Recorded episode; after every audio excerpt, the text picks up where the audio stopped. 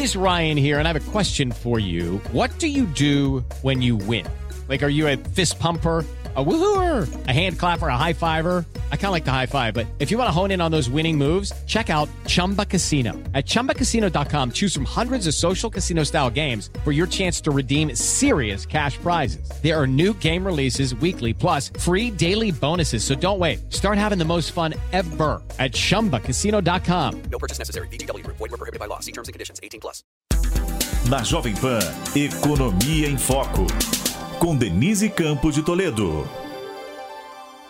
Olá, e começamos agora mais o Economia em Foco, que você pode acompanhar também em vídeo nas plataformas da Jovem Pan News, no YouTube, no Facebook, pelo Twitter, no rádio, também no Panflix, que é o aplicativo da Pan. E hoje nós vamos falar de mercado acionário. A gente tem acompanhado um desempenho muito positivo de Bolsa de Valores, vários meses consecutivos de alta. Tivemos essa semana o Ibovespa testando novas máximas. Então, o tema de hoje são as perspectivas para o investimento em ações. E contamos com com a participação do William Castro Alves, que é estrategista-chefe da Avenue Securities, o Rafael Figueiredo, sócio analista da Level Financial, e o Felipe Miranda, que é estrategista-chefe da Empíricos. Então eu vou cumprimentá-los todos. Olá, William, Rafael, Felipe, muito obrigada pela participação de vocês aqui neste Economia em Foco.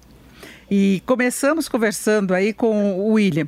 William, você acompanha também movimentação no exterior e a gente tem visto o mercado com uma certa volatilidade, acompanhando movimentos, eh, especialmente em relação aos Estados Unidos, preocupações com os juros e de repente o mercado aqui no Brasil começou a deixar isso mais de lado. Né? Nós tivemos o PIB positivo, alguns indicadores mais favoráveis. Eu queria saber, William, como é que você vê esse comportamento mais recente de Bolsa de Valores? Olá, Denise, Rafi e Felipe Miranda, prazer estar aqui falando com vocês. Cara, eu vejo como uma grande janela de oportunidade. Né? Se a gente parar e pensar, a gente tem visto o índice de volatilidade. Você falou, volatilidade é algo inerente ao mercado, mas quando você olha o índice de volatilidade, ele está lá muito perto de mínimas, voltando ao patamar pré-Covid. Ao mesmo tempo, o índice de commodities lá nas máximas. Cara, esse é um cenário, é o céu de brigadeiro para o Brasil, né? E não à toa que a gente tem visto a Bolsa Brasileira performar bem, aí, especialmente depois de março. Então a gente está falando nos últimos dois, aí, dois meses, né? De uma boa performance que fez com que o real saísse do 5,80 e viesse chegar perto agora do, do 5, né?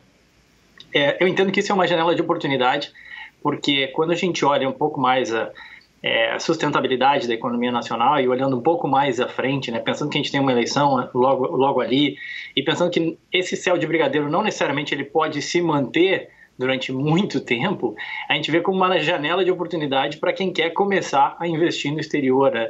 que é uma coisa que demorou um pouco para acontecer, mas realmente nos últimos, diria, 24 meses, a gente tem começado a ver esse negócio tracionar e, e acessar o mercado americano é uma forma de você se expor né? É ter um percentual da sua carteira em moeda forte e acessar. A gente fala muito em, em mercado americano, né? mas o mercado americano é um mercado global. Você consegue investir aqui em empresas da Inglaterra, Itália, China, Austrália e até mesmo do próprio Brasil, inclusive algumas que só são negociadas aqui nos Estados Unidos. É, exatamente. Nós já tivemos, inclusive, muita volatilidade de ações brasileiras vinda do exterior, como a reação do mercado quando ocorreram aquelas trocas aí, interferências na Petrobras, a reação negativa começou no exterior. Agora, Rafael Figueiredo, a gente tem visto muito o mercado acionário impulsionado por alguns setores que potencialmente podem ter uma performance ainda melhor e alguns que já vêm apresentando esse desempenho mais favorável, como as que são relacionadas à área exportadora, a a, questão das commodities, que, como o William disse, estão subindo muito, e aí tem uma aposta em recuperação do varejo, que também entra ah, em Bolsa de Valores, o desempenho do setor bancário também tem melhorado. Como é que você avalia, do ponto de vista setorial, e, que está relacionado, claro, ao desempenho da economia? Oi, Denise. Prazer estar de volta aqui na Jovem Pan. Queria cumprimentar o Will e o Felipe, esses feras aí de mercado. Bom estar aqui de volta.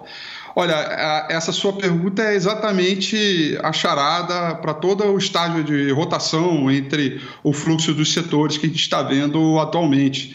A gente começou o ano muito animado é, com os mercados de commodities, principalmente com a, com a ideia de que a China vinha revigorando sua atividade, os Estados Unidos melhorando o ritmo de atividade, portanto, impulsionando né, as duas maiores locomotivas de atividade econômica é, global e puxando o mercado, é, é, puxando a economia é, global. E aí as commodities, consequentemente, se valorizaram bastante. Então, a gente começou o ano com exatamente com o que o Will falou, commodities andando forte, é, é, principalmente as exportadoras e a Vale, aí, a grande estrela de todo esse movimento. Agora, para esse novo rompimento recente aí, de topo histórico do índice Bovespa, desse rally que a gente está vivenciando dos últimos dias, está tendo uma, exatamente uma rotação setorial. É, as commodities e, e os materiais básicos né, ligados a eles estão um pouco mais acomodados, não significa que não estão subindo, mas já não tem aquela performance é, sobre o índice Bovespa maravilhosa como tinha mais no início do ano.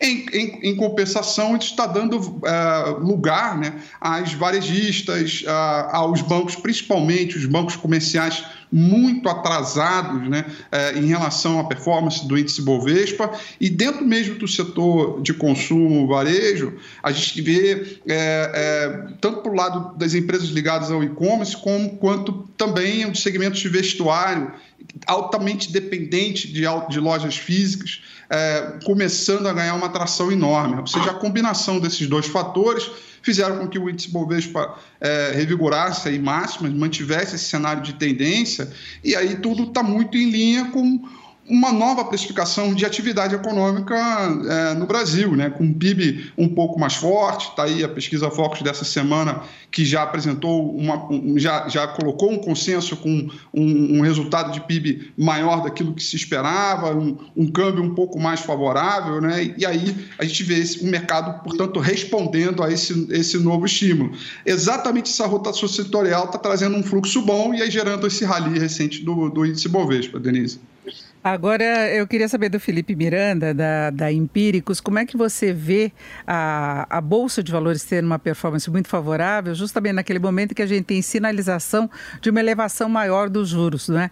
Isso pode até atrair o investidor estrangeiro quando se chegar num patamar mais alto de juros, a questão da credibilidade, se o Brasil manter essa expectativa de um crescimento mais forte, mas em princípio, quando os juros sobem, eles podem roubar investimento de bolsa. E a gente vê as duas coisas caminhando caminhando juntas, não é?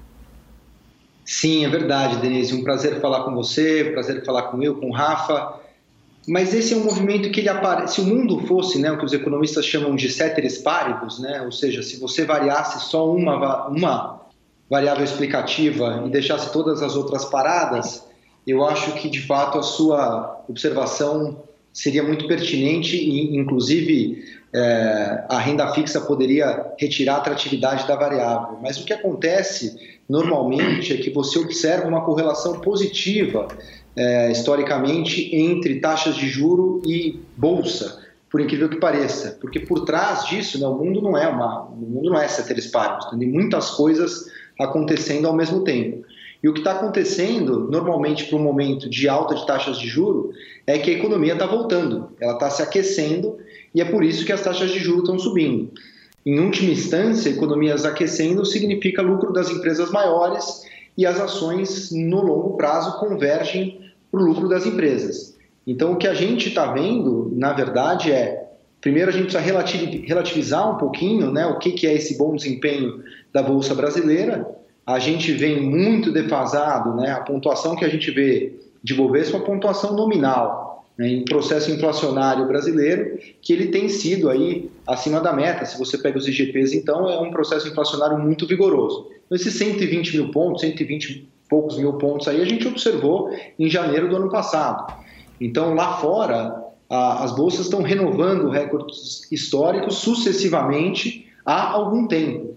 A gente não, a gente está devendo aí agora, só que a gente foi superar a, as máximas históricas e muito puxado pelo segmento exportador, pela produção de matérias-primas e por esse nível do dólar, que mesmo tendo arrefecido agora, ainda é um nível alto para patamares históricos. Quando você olha né, ações aí, os que a gente chama dos cíclicos domésticos, ou mesmo bancos, é, que também são cíclicos domésticos em alguma instância, mas é, outros casos, como incorporadoras, como varejo, como consumo, tirando aqueles que estavam ali ligados ao, ao combo stay at home, né, ao combo da pandemia, essa turma ainda está muito defasada, muito para trás. Você vê, o caso mais emblemático é de aéreas americanas, as empresas aéreas já muito acima dos níveis pré-pandemia, empresas de shoppings também, fundos imobiliários lá fora, e aqui não. Aqui a gente ainda ah, com muito espaço perante as máximas históricas atingidas por essas ações. Então, eu acho que essa, essa correlação entre juro e bolsa, na verdade, ela esconde uma situação da economia. E o quanto a gente estava, de fato, muito para trás, e as surpresas brasileiras, que gostemos ou não, né? É, mas, objetivamente, as notícias têm sido muito positivas sobre o Brasil. Você pega o superávit primário, tem sido, o déficit primário tem sido muito menor do que se, se imaginava. A dívida PIB que explodir acima de 100% vai morrer abaixo de 85% do PIB. É, o crescimento que todo mundo esperava 3,5, agora já é acima de 5. Todos esses fatores vão convergindo para bolsa em alta e é o que a gente está observando de fato. É, e Felipe, tem a questão também que se espera que outros setores acabem reagindo. Você falava da defasagem, por exemplo, da área de aviação, que ainda sofre as consequências da pandemia. Se a gente tiver uma aceleração da vacinação e todos nós torcemos por isso, segundo semestre pode ser um momento de correção também, especialmente na área de serviços, aí na, em todas as ramificações, não é? Certamente, você está corretíssima, Denise. E, e, o mercado ele é muito sagaz, né? E ele é muito eficiente. Então, percebendo esse prognóstico, ele já antecipa os movimentos. Então, embora a gente tenha ainda uh, em algumas ações, eu não gosto de pensar tanto setorialmente. Né? Eu posso, às vezes, gostar das ações da Azul e não gostar tanto das ações da Gol. Eu posso gostar de Marisa e não gostar tanto de Guararapes e assim sucessivamente. Mas uh, você tem toda a razão e o movimento já está acontecendo, porque antevendo essa essa recuperação objetiva no segundo semestre, o mercado já coloca isso no preço hoje. E a gente acredita muito que é o, é o início, de fato, de um movimento de recuperação mais destacado que a gente vai ver aí até o final do ano. É, William, isso nos remete a uma condição mais técnica de avaliação da Bolsa de Valores, né? Porque às vezes você tem movimentos subjetivos, é aquele clima aí de oba-oba do mercado e tal, que não se analisa muito o que está acontecendo setorialmente com a economia.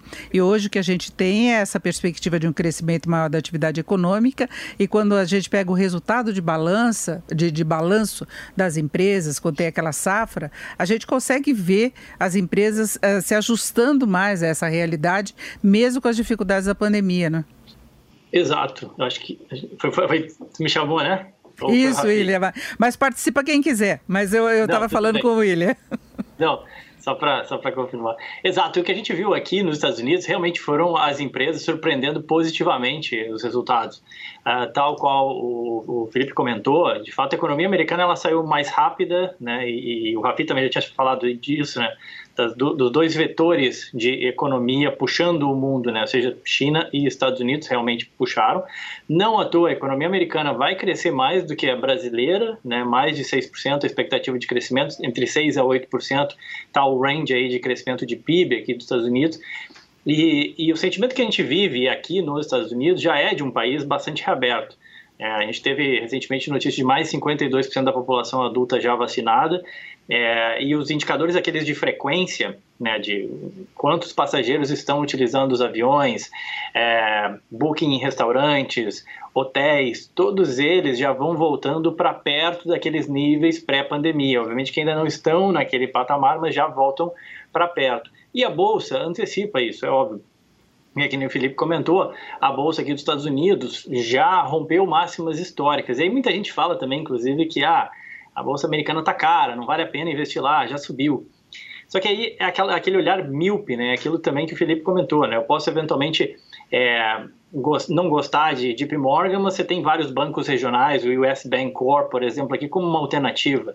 É, muita gente olha o S&P 500, né? Como se fosse o, é o IBOV americano aqui, só que mesmo o S&P 500 ele é viesado, né? Você tem 500 empresas, é um número bem maior do que o Ibov, só que é, 50 empresas representam 50% do S&P. Então, quando a gente olha o S&P na máxima, a gente está vendo que, bom, é, 50, 50 empresas maiores estão muito, provavelmente muito perto das máximas, você tem outras 450 empresas que não necessariamente estão nas máximas, e fora isso, você teria ainda algo em torno de vai, mais de 5.500 ativos, né, porque a gente tem mais de 6 mil ativos negociados aqui nos Estados Unidos, como alternativas de investimento. Né? Então, o que a gente tem visto aqui também é um pouco de rotação setorial. Os resultados em geral foram muito bons, sejam porque as expectativas eram baixas, seja porque a base de comparação era baixa, mas também porque de fato as empresas têm conseguido surfar bem, ou diversas empresas têm conseguido surfar nesse ambiente de, de pandemia. Inclusive, um outro indicador que chama atenção é a quantidade de caixa que algumas empresas têm aqui nos Estados Unidos.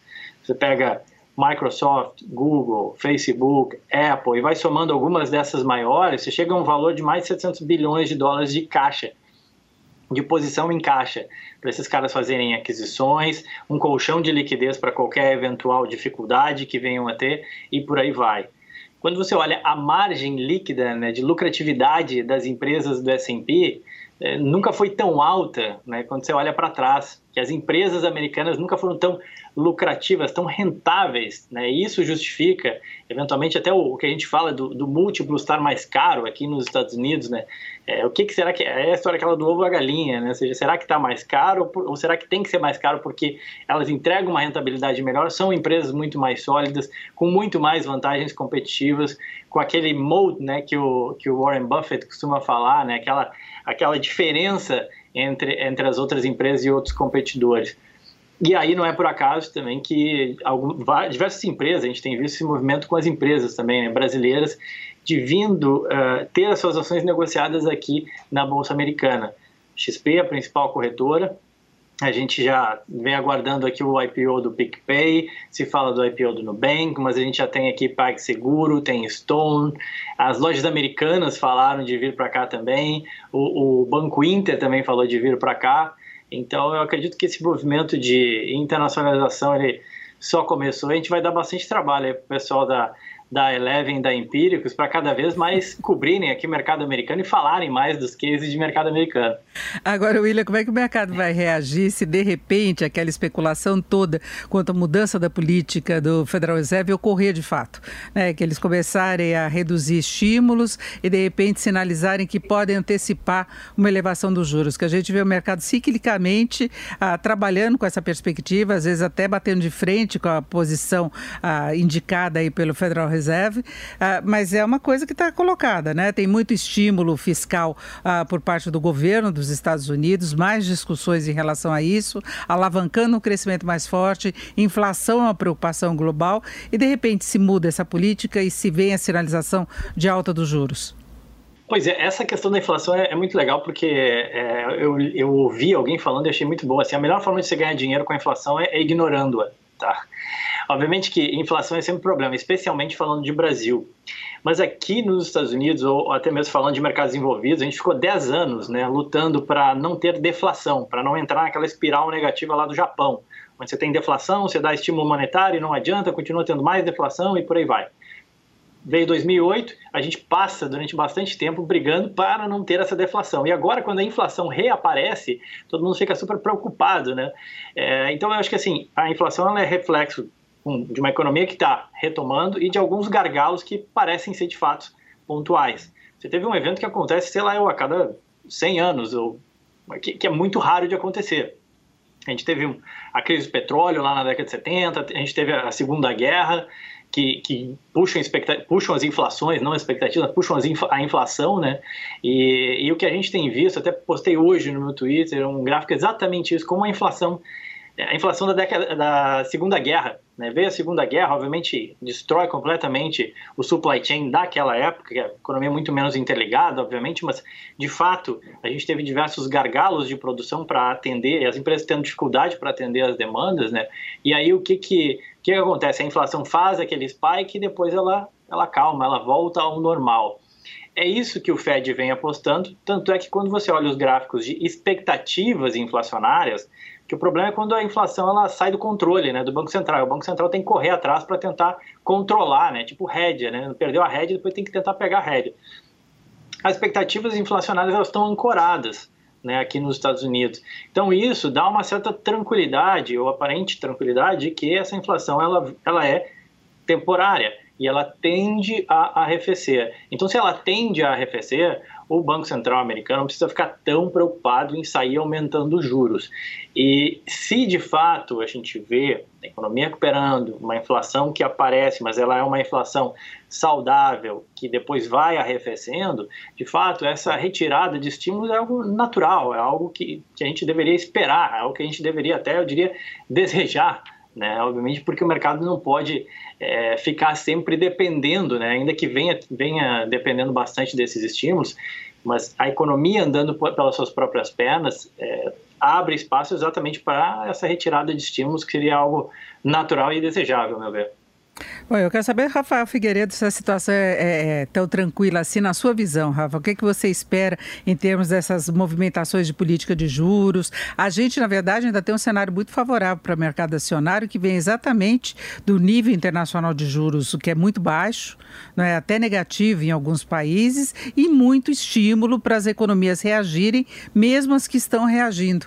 Não é? Então, a gente vem com esse processo aí de uma interferência direta, eu acho que desde a crise de 2008, 2008, 2009, nós tivemos algumas flutuações, mas a interferência, o grau de interferência dos governos aumentou muito, né? Sim, Denise, e assim, eu acompanho muito o pensamento do, do, do Will, né, na maneira como ele colocou é, que as expectativas elas estão ancoradas, principalmente do que vem dos Estados Unidos, né? É, tem uma frase aqui, né, do, do Dato, meu sócio aqui na Eleven, que ele fala, que eu adoro repetir, né, que o Banco Central americano não é só o Banco Central dos Estados Unidos, né, ele é o Banco Central do mundo, né? Então, definitivamente, todas as alterações e todas as, as, as possíveis mudanças que, que venham a acontecer, isso vai sensibilizar é, o mercado como um todo. É, mesmo acompanhando o pensamento do, do, do, do, Will, eu acredito que isso é um, algo que a gente tem que ficar de olho e tem que estar nas planilhas de risco. Né? É, eu até, até também é, venho pelo lado dizendo que, olha, que se fizer uma comparação, principalmente nos últimos dois anos, o, o, o, Brasil, representado pelo próprio Ibovespa em termos de performance, mercado, a gente segue ainda muito atrasado entre países páreos do Brasil e que, é, que conseguiram uma performance um pouco melhor. E aí você pode vir tanto para o lado da moeda como em termos de performance relativa é, é, de bolsa. Está bem atrasado. Então há um espaço de desconto, como o Banco Central por aqui, é, que estava atrás da curva, resolveu ficar à frente da curva, e aí isso atenuou um pouco o problema, a gente correu um pouco mais. E aí, vai, e aí por isso, acompanhando o pensamento na fala do, do Felipe Miranda, a gente ancora e isso acaba ajudando. E aí Bolsa vem junto nessa mesma proporção. Então, na, na verdade, hoje, né, no meio dessa euforia, a minha preocupação é, é perder um pouco essa mão. Né? É o Banco Central é, é, é uma coisa de que de tanto fala, né, acontece sem que efetivamente tenha ali algo à frente. Né? Se o Banco Central é, americano, por alguma razão, comece a mudar um pouco o seu discurso, principalmente nos programas de recompra que seguem pleno vapor, né, dizer, olha, vou diminuir um pouco aqui uh, o quantitative easing, né? A gente já teve alguns outros momentos é, de mercado, se não me falha a memória, acho que foi em 2018, quando houve alguma sinalização e depois, logo depois, o Banco Central americano deu um cavalinho de pau, né, e mudou um pouco a expectativa, mas isso teve solavanco é, nos mercados. Então, Atualmente, Denise, é isso que hoje está aqui é, sobre a questão global, de fluxo global, DEI para o mercado emergente, no qual a gente está aqui é, é, participando, é o que hoje eu mais me preocupo no sentido de ficar atento a, a quantas essas alterações, mesmo vivendo esse bom rally recente do, do nosso mercado. É, inclusive o William estava chamando atenção para emissões de ações no exterior, mas a gente tem até muitas empresas querendo aproveitar esse embalo. No começo do ano, algumas adiaram, até pela segunda onda da pandemia, quando perceberam que o Brasil estava atravessando bem. A, a, gente tem muitos lançamentos de ações aí a, ah, sendo indicados, divulgados. Rafael, tem espaço para tudo isso no mercado? Olha, espaço tem, eu acho que a oportunidade está aí.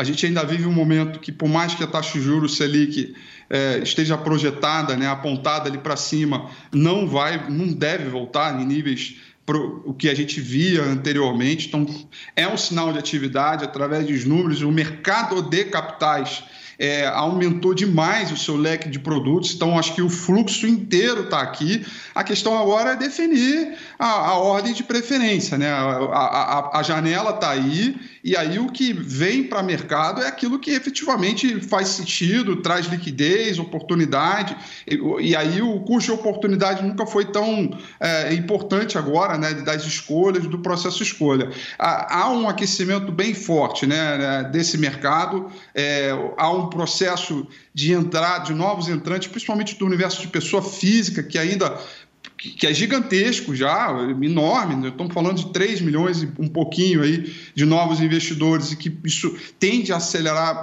bem fortemente ainda. Nesse sentido, a gente ainda está muito atrasado, as economias desenvolvidas, onde a participação é muito maior do, do investidor é, de varejo, mas é, é, aí, é aí que está essa. É, eu acho que é isso que as empresas estão olhando, né? Tá, inclusive, até mais fácil e, e, e mais barato se financiar é, via mercado. Então, sim, tem bastante espaço. É uma questão agora de você começar a fazer os devidos apontamentos para ver o que realmente vale. E certamente aquelas que acabam sendo listadas, não perdem a janela e, e entram a, a, a, vão acabar vivendo um bom momento. Agora, Felipe, antes da pandemia, a gente via a Bolsa em recuperação muito puxada por uma participação maior dos pequenos investidores, né? Que começaram a se interessar. Foi aquela fase de juro muito baixo aqui no Brasil. Depois a taxa Selic acabou testando aí o piso dos 2%, rentabilidade negativa. Então, nós tivemos esse ingresso e, e naquele solavanco inicial, até que os investidores resistiram bem. Você acha que essa é uma tendência mesmo no mercado brasileiro, de o, de o brasileiro largar o mais o conservador? Conservadorismo, mesmo com esse processo de aumento da Selic, que garante rentabilidade maior nas aplicações tradicionais e, e partir mais para a Bolsa? Eu acredito que sim, Denise. Eu acho que talvez seja um processo que não continue no mesmo ritmo de que a gente estava quando a, a Selic estava ali 2%, mas é, essa é uma tendência, primeiro que é uma tendência global. Né? Acho que ó, se você vê se uh, o desempenho ali do Robin Hood durante a pandemia, né? Trancamos as pessoas em casa, demos auxílio para elas e, e, e, criamos um videogame para elas, né? Então, é isso que aconteceu objetivamente. Uh, foi um fenômeno que aconteceu no mundo inteiro. Agora, com essa subida de taxa de juro, talvez a gente veja uma desaceleração nisso. Agora, me parece bastante estrutural esse processo, que ele é, sim, em grande medida, resultado de uma de uma queda de taxa de juro aqui mais emblemática, mas ele é também resultado de outras forças, né? Primeiro porque eu acho que é uma evolução natural. As coisas elas caminham para frente, né? O mundo é melhor hoje do que era nos anos 50, do que era em 1900 e será melhor em 2050. Então a gente caminharia naturalmente em direção da sofisticação dos portfólios, porque as coisas melhoram nos mais variados setores e os investimentos não estariam aleijados desse processo. Mas além disso, eu acho que você tem duas outras forças que são muito importantes nessa, nessa dinâmica. A primeira delas, a tecnologia.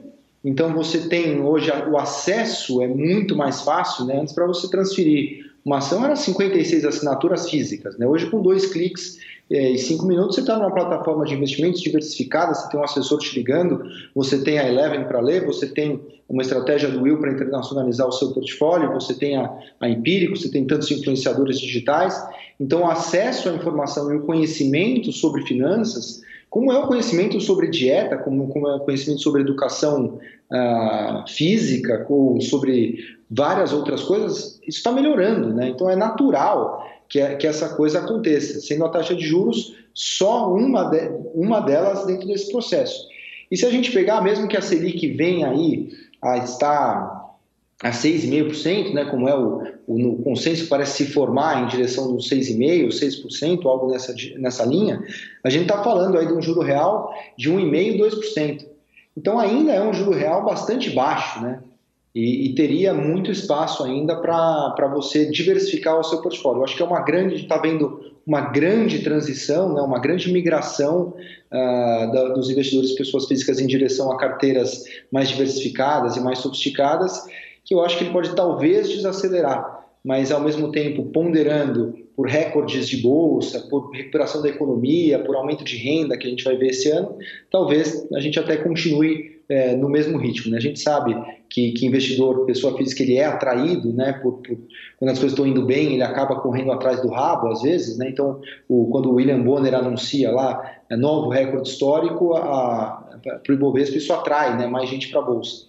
Então, eu, eu espero que esse movimento continue de forma intensa, assim, nos próximos meses e anos. A gente também, a defasagem, ela se dá em termos de valuation, né, em termos de preço de bolsa, mas ela também se dá nessa boa resposta do Rafa sobre IPOs, né, ainda há pouquíssimas empresas listadas na Bolsa Brasileira e ainda há também poucos investidores na Bolsa Brasileira comparativamente à, à nossa população. Então, acho que as condições materiais e objetivas estão dadas para a gente continuar o processo, sim.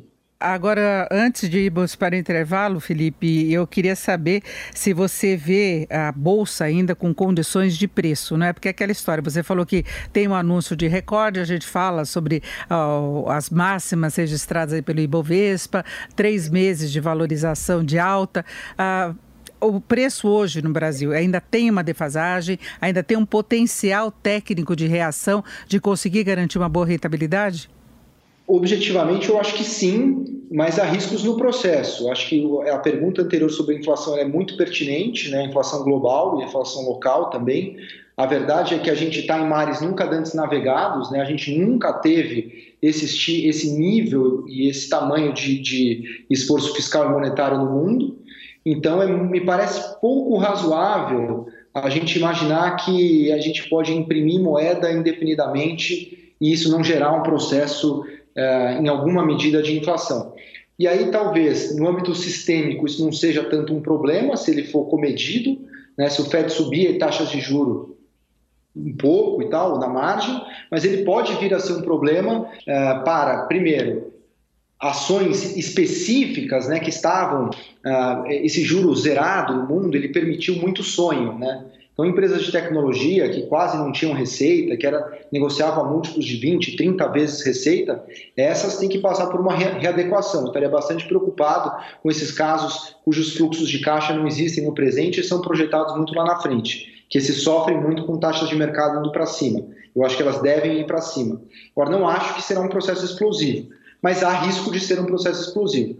E aqui dentro a gente tem também os nossos próprios riscos, seja também o processo inflacionário, seja como nossa dinâmica fiscal, que embora esteja melhor do que todo mundo esperava há seis, 12 meses, ainda é um processo complicado e daqui a pouco também a gente vem, uh, entra num ano eleitoral, numa eleição que é, tem uma cara que, embora exista né, uma, uma possibilidade dos dois candidatos né, hoje em liderança nas pesquisas converjam para o centro, não há nenhuma garantia disso. Tampouco garantia de que não vai haver uma mutação do vírus que eventualmente não vai ser contemplada pelas vacinas. Então são riscos no horizonte, mas dados os riscos, eu acho que o cenário ainda é muito positivo. Né? Você tem a economia americana crescendo 10% ao ano em termos nominais, commodity indo para cima, economia pegando tração, vacina pegando tração, muito espaço aqui em termos de defasagem, as empresas vão ter um segundo trimestre muito positivo. Então, mantidas constantes as atuais condições, eu acho que a gente tem, tem sim é, muita coisa atraente na Bolsa Brasileira. O tema hoje, nossa Economia em Foco, são as perspectivas para investimento em ações e contamos aqui com três é, especialistas aí na área, o William Castro Alves, que é estrategista-chefe da Avenue Securities, o Rafael Figueiredo, que é sócio estrategista, analista da Eleven Financial e o Felipe Miranda, que é estrategista-chefe da Empíricos. Eu queria voltar com o Rafael Figueiredo falando do pequeno investidor que está querendo entrar agora, talvez não tão pequeno, a pessoa que não quer apostar demais no mercado acionário, mas está querendo entrar nessa corrida diante dos bons resultados, né? E desse potencial todo que vocês estavam falando antes do intervalo. Rafael, quais os caminhos, estratégias, o que esse investidor deve prestar atenção para começar a investir em ações? Olha, é, eu, primeiro de tudo, eu acho que a gente está num momento muito legal, muito bacana, onde a gente tem aí diversos produtos ah, para fazer investimento, seja aqui no Brasil ou no exterior, né, até através da, da, da Avenue, aqui representada pelo, pelo Will. Acho que está num momento muito bom de, de realmente viver uma fase boa de diversificação. Né? Então, ah, na hora de você experimentar o renda variável, né, é, já eu acho que o primeiro passo, né, além de, é, é, bom, primeiro de tudo, sem sombra alguma de dúvida, buscar conhecimento sobre aquilo que você está fazendo é o passo inicial. Você precisa conhecer é, o mínimo, né, para que os primeiros passos já venham é, com alguma garantia, com algum, com algum retorno no sentido do, daquilo que você está fazendo, né? E, uma, e quando você conhece o investimento que você está fazendo, é uma forma de você diminuir é, ou de, ao menos diluir os riscos. A diversificação acho que é um ponto é, importantíssimo para esse momento que a gente está vivendo. A gente está aí né, em máximas, renovando máximas no mercado em euforia, mas tem que entender que o mercado também corrige, há os seus solavancos, né? os riscos estão aí e que podem acontecer sempre de uma hora para outra. E aí, para lidar com esse tipo de, de, de questão, é, eu acho que é muito importante que você é, saiba o seu tamanho de posição. Né? E aí eu gosto de sempre trazer um exemplo bem prático. Né? Você está dando seus primeiros passos em, em renda variável, está investindo em bolsa de valores e perdeu o sono à noite porque por causa de algum investimento, tem certamente esse é um sinal de que tem alguma coisa errada, né? O tamanho dessa sua posição, ela não é um tamanho adequado para aquilo, porque você está perdendo o sono, né? Você tem que ter uma noite tranquila de sono. E aí isso é um trabalho de diversificação e é um trabalho que você tem que ter de, de, é, de conhecimento para justamente atravessar é, é, os momentos também de, é, digamos assim, de tempestade é, para o mercado. E o outro ponto né, é ter uma boa equipe de assessoria, ter uma boa casa de análise para poder passar a informação é, para você. Eu acho que essas são, são movimentos, são agentes transformadores do mercado que vêm ah, trabalhando muito a favor né, do, do investidor, no sentido de trazer informação, filtrar aquilo que é importante. Então a gente está hoje, certamente, Denise, e olha, eu estou nesse mercado aí, vai completar um pouco mais de 20 anos. O, momento que a gente vive hoje é um momento que a gente tem tudo a, a, palma da mão, rápido, ou seja, basta mesmo a vontade, buscar o conhecimento e aí as coisas vão começando a se encaixar normalmente. É um bom momento mesmo. Rafael, você nunca perde o sono. Eu te vejo fazendo plantão até domingo à noite para divulgar o que vai acontecer no mercado, antecipar. Você não perde o sono quando a bolsa entra naquela fase que parece estar tá tudo errado. Perco. eu perco sim. E, e, e, esse exemplo do sono, na verdade, eu falo pela, por mim mesmo, né? Assim, em, em alguns outros momentos da minha carreira, já tomei posições alavancadas, já tive movimentos ali, e aí eu me lembro perfeitamente, né? Minha mulher na cama, assim, você está alavancado, né? tipo, acordado, três e meia, quatro horas da manhã, é, você está alavancado. Eu falei assim, é. Então, eu, eu falo pela minha própria experiência, sim. Então, já vivi esse momento, não é nada legal. Eu recomendo que as pessoas possam dormir tranquilamente, que é até uma forma de você oxigenar para poder processar bem os investimentos durante o dia. É, exatamente, a gente percebe quando está esse clima assim no domingo à noite aí pelas redes sociais, você aciona o Twitter, todo o pessoal do mercado falando, ó, lá vem mais uma semana, é agora, se prepara, né? Mas e, e William, tem aquele retorno também através da distribuição de lucro das empresas. Não é só o desempenho das ações em bolsa, tem uma questão aí também de perfil da própria empresa que pode ser considerada. Em, em que ponto que o investidor deve prestar atenção nisso?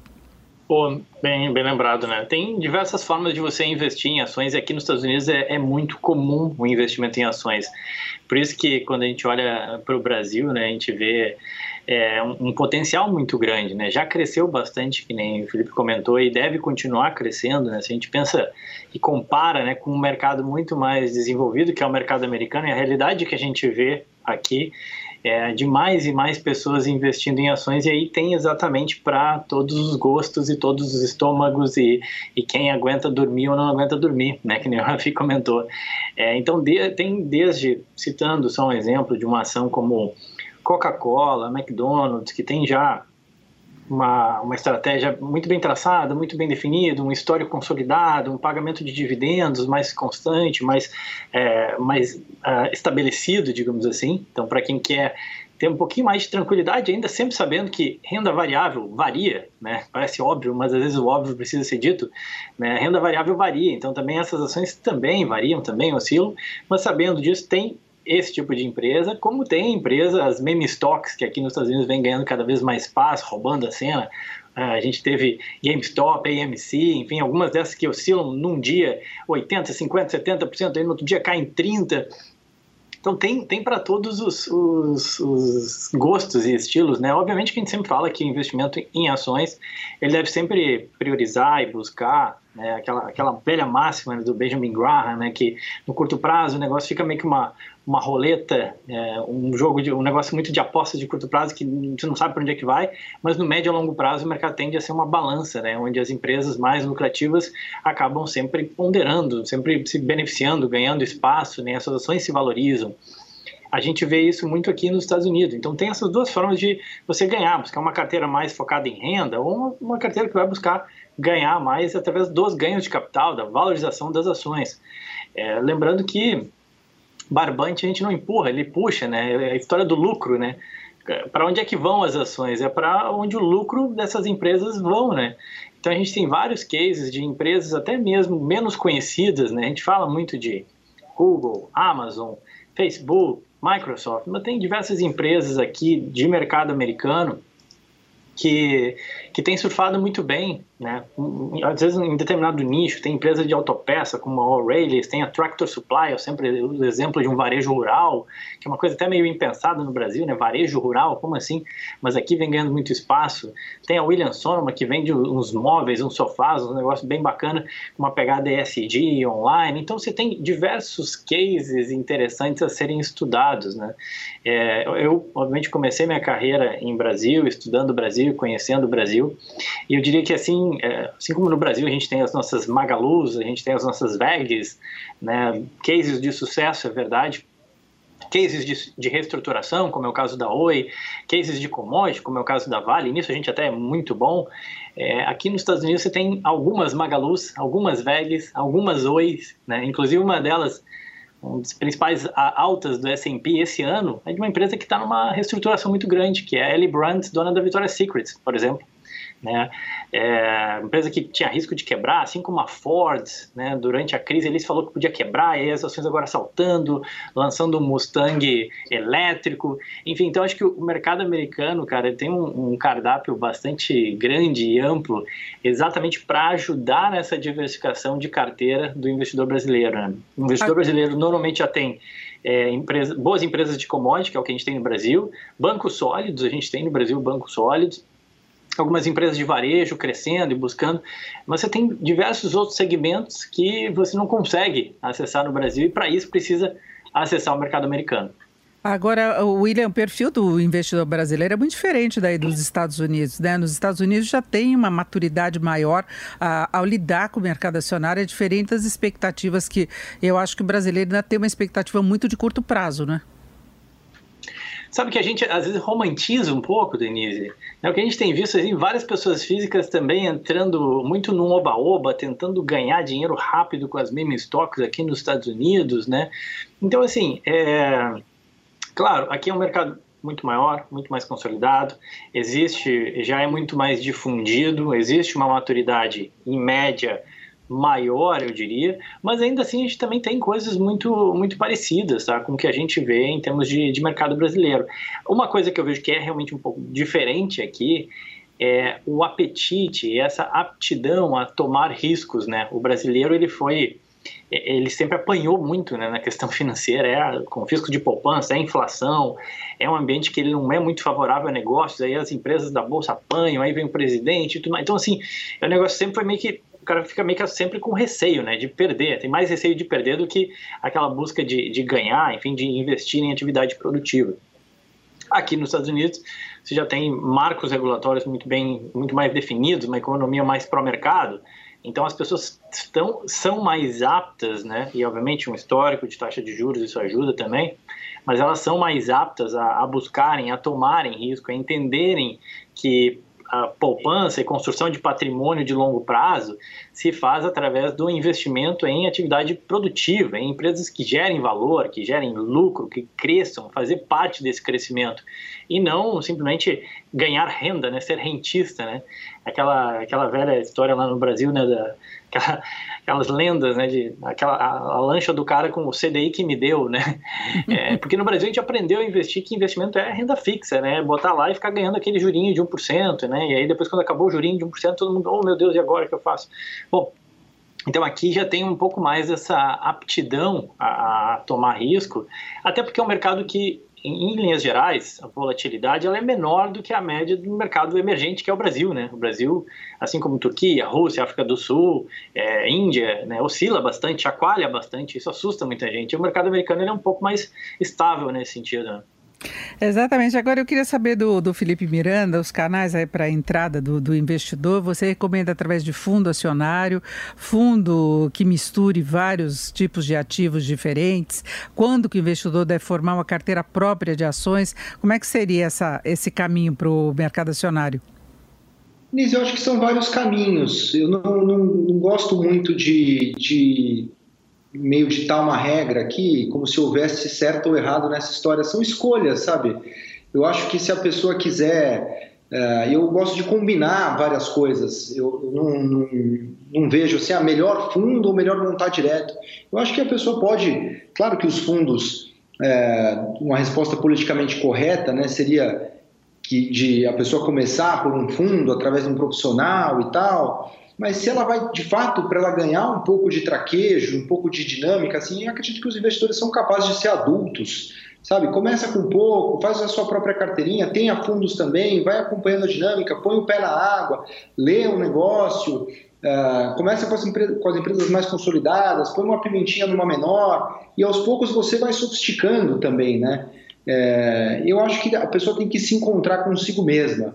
Se ela gosta mais de fundos, eu acho que ela pode montar uma posição via fundos. Se ela não gosta de fundos e quer montar ela mesma, ela pode fazer, contanto que ela saiba o que ela está fazendo. Né? O, nunca montar um, uma posição maior do que ela deveria, saber que as coisas vão variar, saber que vai ter erros no meio do caminho. Perder dinheiro faz parte do processo, você vai ter que. É, investidor erra todo dia, né? O André Jacuzzi tem uma frase maravilhosa, né? Que é o investidor ele está sempre errado, né? Se ele comprou e subiu, ele comprou, ele errou porque comprou pouco. Se ele comprou e caiu, ele errou porque ele não deveria ter comprado. Então a gente está sempre errado, todo dia. Então saber que vai ter erros mesmo no meio do caminho e sempre consistente, pensando no longo prazo, diversificado, com os tamanhos corretos da posição. Eu acho que são, são vários caminhos possíveis. Assim, eu não, não, não consigo encontrar uma resposta fechada como se só houvesse uma via. Acho que é, todos os caminhos levam a Roma, contanto que, que haja responsabilidade, que haja, haja prudência e que não haja também que as pessoas não tergiversem sobre as suas responsabilidades. O dinheiro é sempre do investidor, é ele que tem que ter responsabilidade sobre isso e os erros e acertos no final do dia pertencem a ele mesmo. Agora, Felipe, o investidor tem que acompanhar eh, e se acostumar com algumas características do mercado, que nem quando a gente fala que é realização de lucros, né? Às vezes o mercado busca uma justificativa para dar uma acomodada, para se ajustar, ah, tem uma desconfiança de cenário, alguma coisa assim, e são momentos cíclicos do mercado que, que não é, levam à necessidade de ajustes das pessoas, né? Sem dúvida alguma, uh, acho que o longo prazo acaba sendo sempre a recomendação básica por isso, porque eventualmente um fundo grande resolveu diminuir a sua posição em Brasil porque ele que, queria ter 1,5%, como subiu muito, esse 1,5% virou 2,5%, ele tem que vender essa posição dele, uh, simplesmente não aconteceu nada, ele está simplesmente recompondo, né? É, reequilibrando, redimensionando sua posição, porque agora ela ficou grande demais perante o que ele queria ter, e isso já vira, né? É, com erros do governo, Bovespa cá, não está acontecendo nada. Simplesmente alguém, isso aqui é uma oferta e demanda como outra qualquer, né? Às vezes um gestor grande, é, um bilionário separou da mulher e ele tem que vender uma posição numa ação, a ação está caindo, né? Porque ele tem que pagar ali uma comunhão de bens. Então, às vezes, os motivos são muito mais frívolos e aleatórios do que a gente gostaria de imaginar. Mas no longo prazo, não. Se, se essas distorções ocorrem, entra no tempo um outro investidor para aproveitar aquela oportunidade que foi criada e a coisa ah, caminha mais favoravelmente. Então, acho que a, a, a ideia é, é, saber que as coisas às vezes dão errado é, e que tem que ter paciência mesmo. Né? A velha máxima, que é um pouco clichê, mas eu acho muito verdadeira, que é do, do a bolsa é um mecanismo de transferência dos impacientes para os pacientes. Acho que essa é uma lição muito importante que as pessoas têm que ter mesmo. É, e nós vamos dar um giro final aí entre os nossos convidados. Eu queria saber do Rafael Figueiredo, até aproveitando que o Felipe disse há pouco, o investidor, ele precisa ficar mudando a posição, realizar lucros, se ajeitar no mercado acionário. Como é que ele lida né, com essas novidades que tem, de novos fatos, como é que acompanha? Claro que vocês vão falar que a, a pessoa deve procurar orientação profissional, né, que seria o maior caminho, o melhor caminho até para você entrar, para você ter mais segurança. Mas eh, e se o investidor é acomodado sabe? Se ele não quer ficar lidando com essas mudanças de mercado, como é que define o perfil das aplicações? É, eu acho que é, começa por aí. Né? O, o, primeiro de tudo é definir o, o, o, perfil. Né? E isso, um bom assessor, né? conhecendo a pessoa, conhecendo o histórico, o tamanho daquele portfólio, o apetite certamente vai, vai ser a pessoa para começar a apontar o perfil daquele, daquele, daquele investidor, né? E, e porque é, é muito é muito, isso está muito presente no meu dia a dia. Né? Muitas pessoas vêm lá, vêm conversar comigo e dizem: Não, eu sou investidor de longo prazo. Mas basta a ação cair 3%, o cara já está olhando, já está perguntando se, se, poxa, se mudou alguma coisa ou não. É, isso é um movimento clássico né, de mercado. Então, a, a, definição do perfil e você, a partir dele, traçar um plano, né, é, é, eu acho que esse é o caminho. Né? As pessoas precisam entender que investimento em bolsa né, não é um evento porque estamos em marco histórico, porque ou porque a taxa de juros foi para lá ou para cá, ou porque o, Fed vai fazer isso ou aquilo. O, o bolsa de valores, investimento em renda variável é um processo e, e portanto, por ser um processo, é, é você alinhar aquele seu perfil que você de, definiu dentro é, de um planejamento é, como um plano de voo de um piloto, de uma aeronave, né, um comandante, que vai sair do Rio de Janeiro e vai para São Paulo. Né? É, eu vou traçar essa rota, minha, atitude, minha altitude vai ser essa. Se acontecer alguma coisa de errado, eu vou fazer determinada coisa. Se não acontecer nada de errado, vai ser isso. Olha, vai ter tempestade pela frente, então aqui eu vou precisar fazer isso. É exatamente esse o modelo é, que eu não diria que é uma coisa muito simples para quem está começando agora, mas aí sim, o trabalho dos assessores, o trabalho é, das casas de análise para poder levar essa informação de maneira um pouco mais filtrada, certamente é, um, é o caminho para aí sim, perfil plano de voo, estratégia para você seguir. Certamente, uh, o curto prazo ele tem muito mais ruído. Se tratando de Brasil, que eu chamo de Brasilzão, né, é muito, muito maior pelas nossas questões locais aqui, pela nossa própria cultura de investimento, mas no longo prazo esses, esses ruídos tendem a se ajustar e aí basta uma vezinha viver um pequeno ciclo né, é, de comprou na baixa, viu o movimento é, estressar ao longo do caminho, mas conseguiu um resultado é. futuro, basta um movimento disso pronto, ele foi picadinho pelo mosquito do investimento, da, da, do sentimento dos juros compostos dentro desse ambiente é, de renda variável, e aí é uma via que praticamente não tem volta, mesmo diante de riscos e alguns movimentos de incerteza. Perfeito. E agora, para fecharmos, William, para quem quiser investir no exterior, você falava das emissões de ações brasileiras no exterior, mas tem essa oportunidade o brasileiro investir nas ações negociadas normalmente aí do mercado acionário. Qual o caminho? Boa.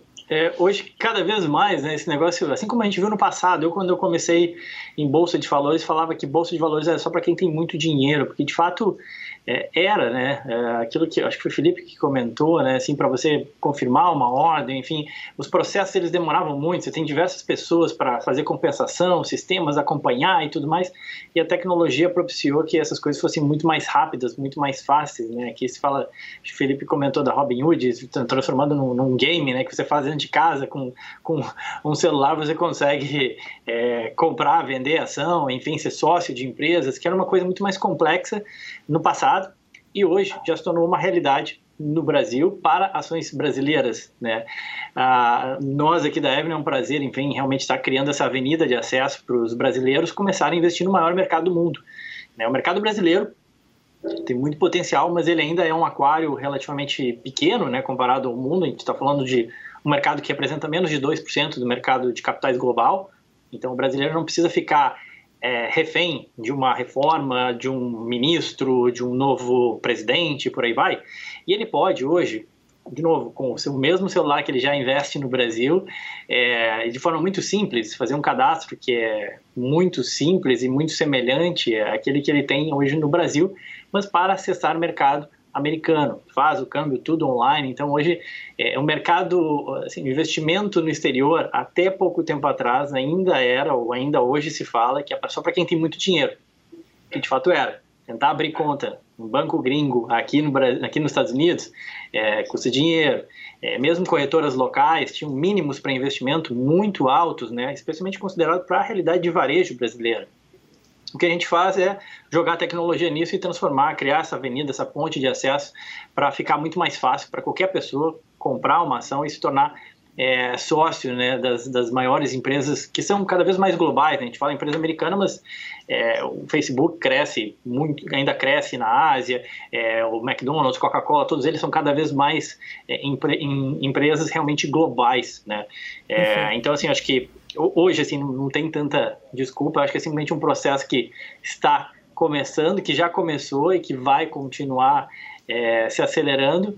E, e, aí o que mais importante é, é, a consistência, né? Até um pouco aí nessa linha daquilo que foi comentado de o que, que é importante para começar a investir.